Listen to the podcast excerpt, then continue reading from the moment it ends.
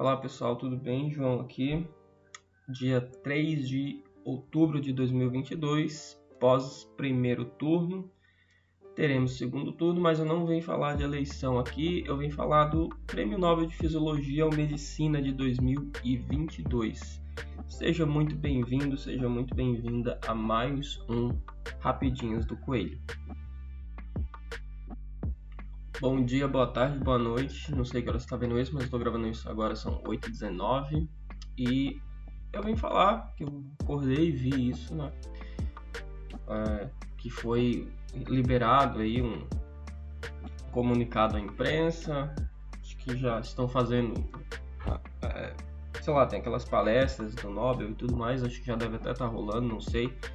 Mas o comitê do prêmio do.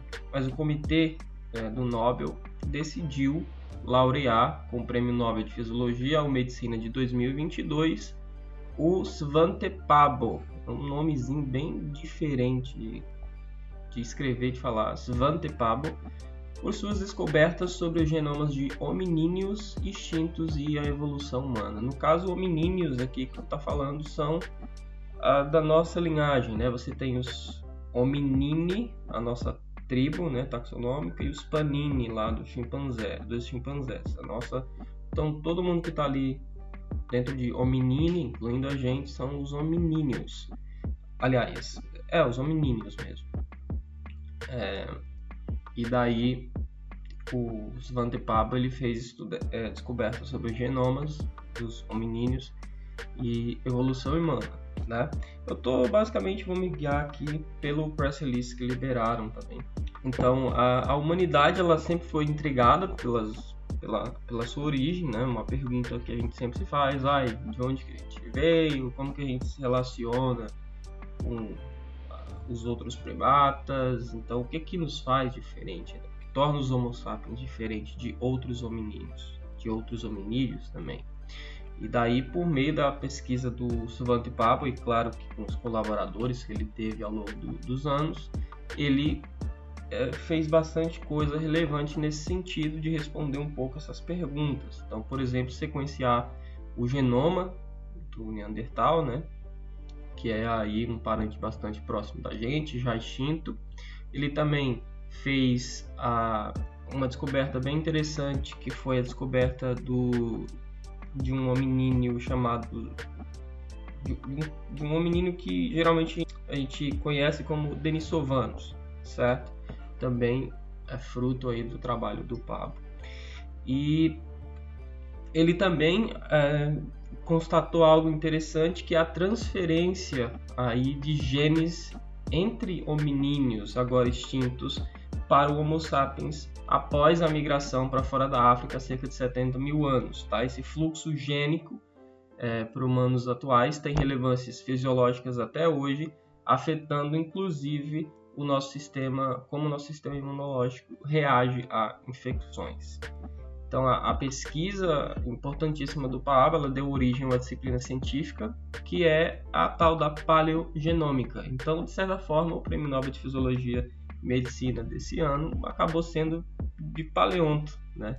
Então, pelo menos de paleogenômica. Isso é bem interessante. É, ao revelar essas diferenças genéticas que distinguem todos os humanos de hominídeos, hominíneos extintos, as descobertas deles fornecem ah, uma base para a gente explorar o que, que nos torna humanos, então.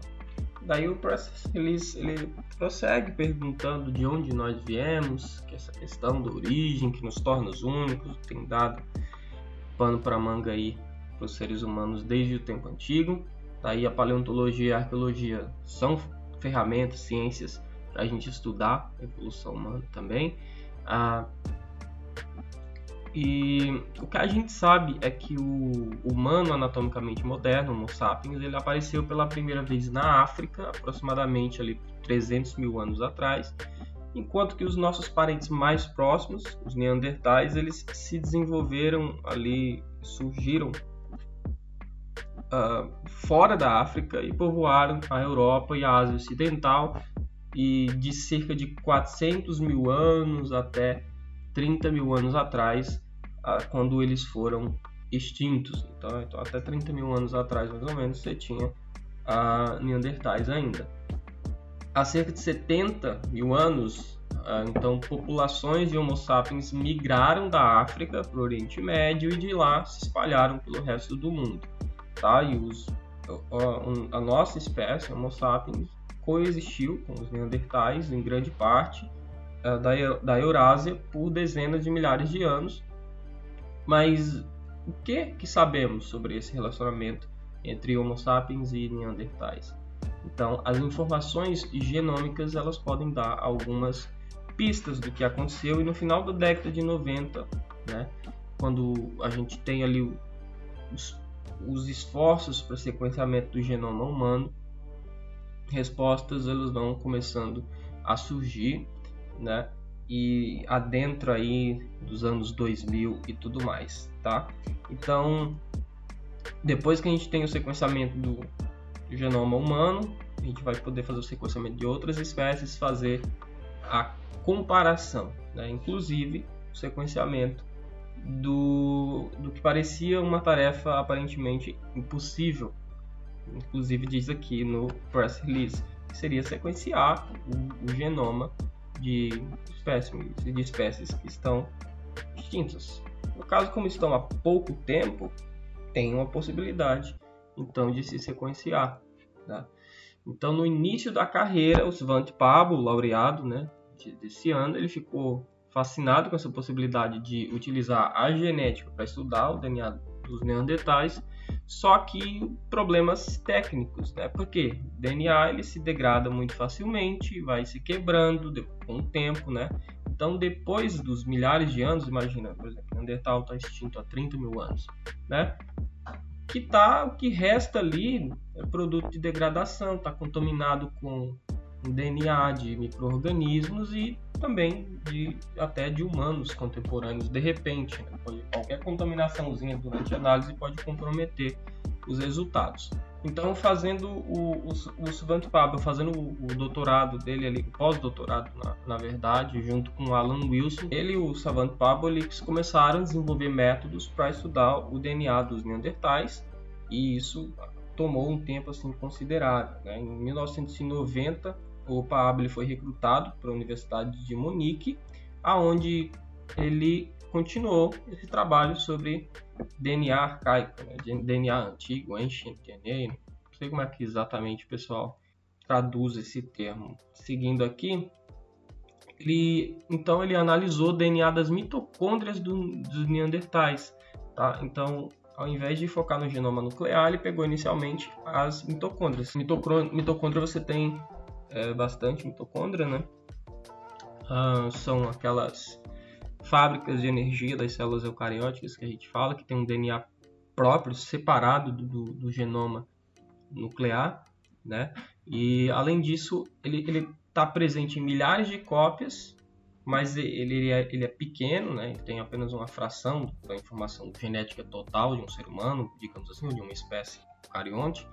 Só que ele está presente em milhares de cópias, então você tem, aumenta ali um, um, um aumento de, de sucesso na hora de realizar procedimentos de replicação e tal, como PCR e tudo mais, para poder analisar o DNA. Então, com os métodos ali refinados que o Pablo e a turma desenvolveram, ele conseguiu sequenciar uma região do DNA mitocondrial de um pedaço de osso de 40 mil anos. Tá? Então, foi pela primeira vez que a gente teve acesso a esse tipo de informação de um, de um, de um parente extinto tá? E, e daí fizeram comparações com humanos modernos, chimpanzés, e viram que os neandertais eram geneticamente distintos. Então, foi bem interessante. E daí a gente tinha essa informação genética, mas ela era meio limitada, né?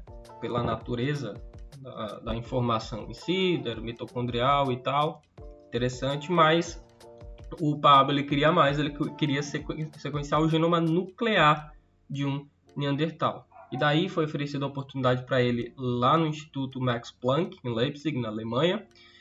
E nesse novo instituto, Pab e sua equipe, é sempre bom dizer que nunca uma pessoa faz tudo sozinho, uma equipe, né, gente? Eles melhoraram os métodos ali para isolar DNA antigo dos restos de, de osso e tal.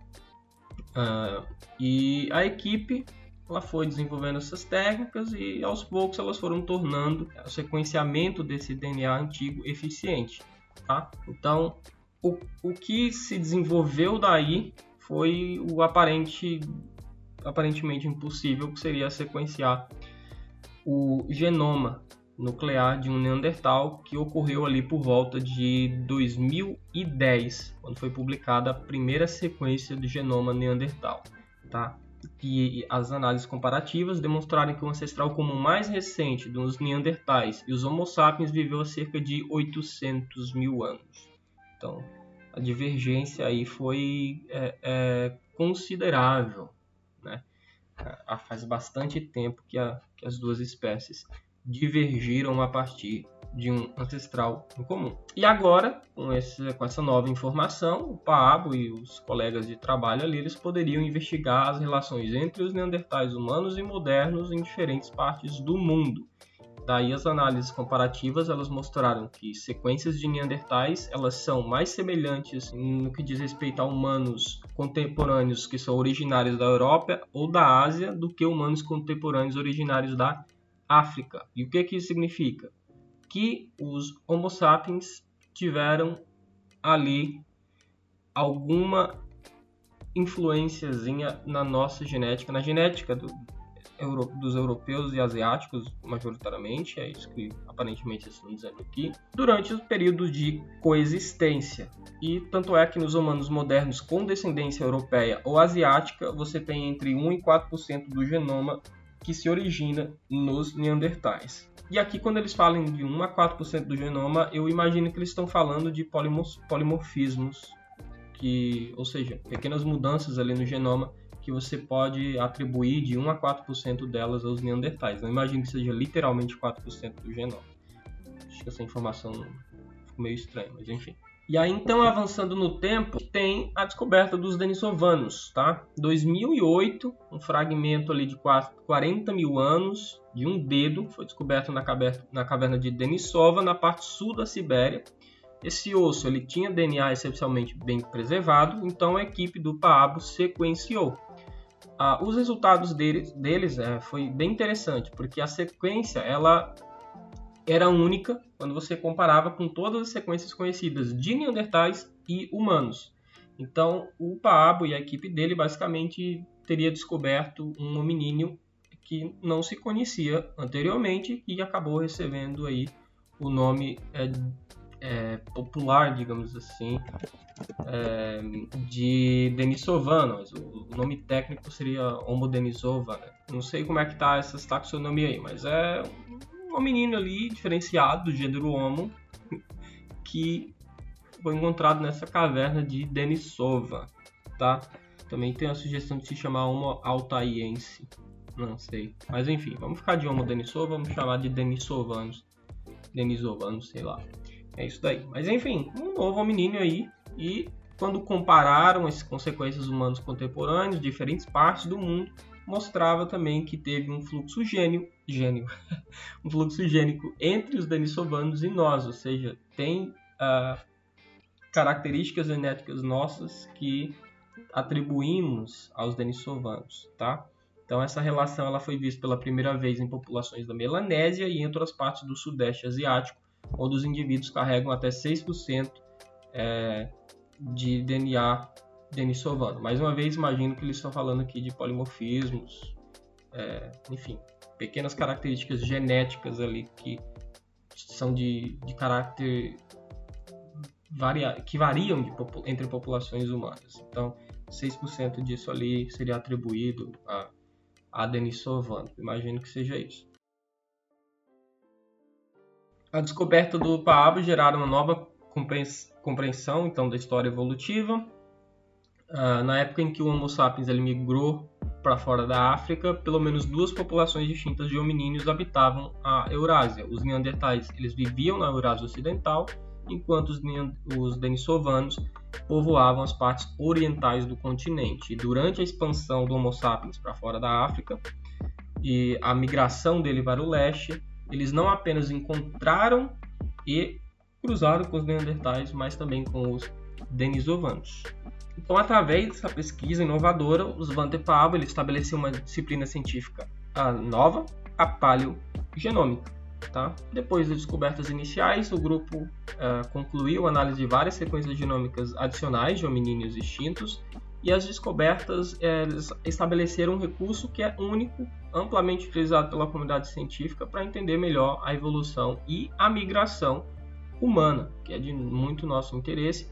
Novos métodos surgiram para análise de sequências e indicam que esses hominídeos antigos também podem ter se misturado com hominídeos na África, hominídeos como sapiens na África.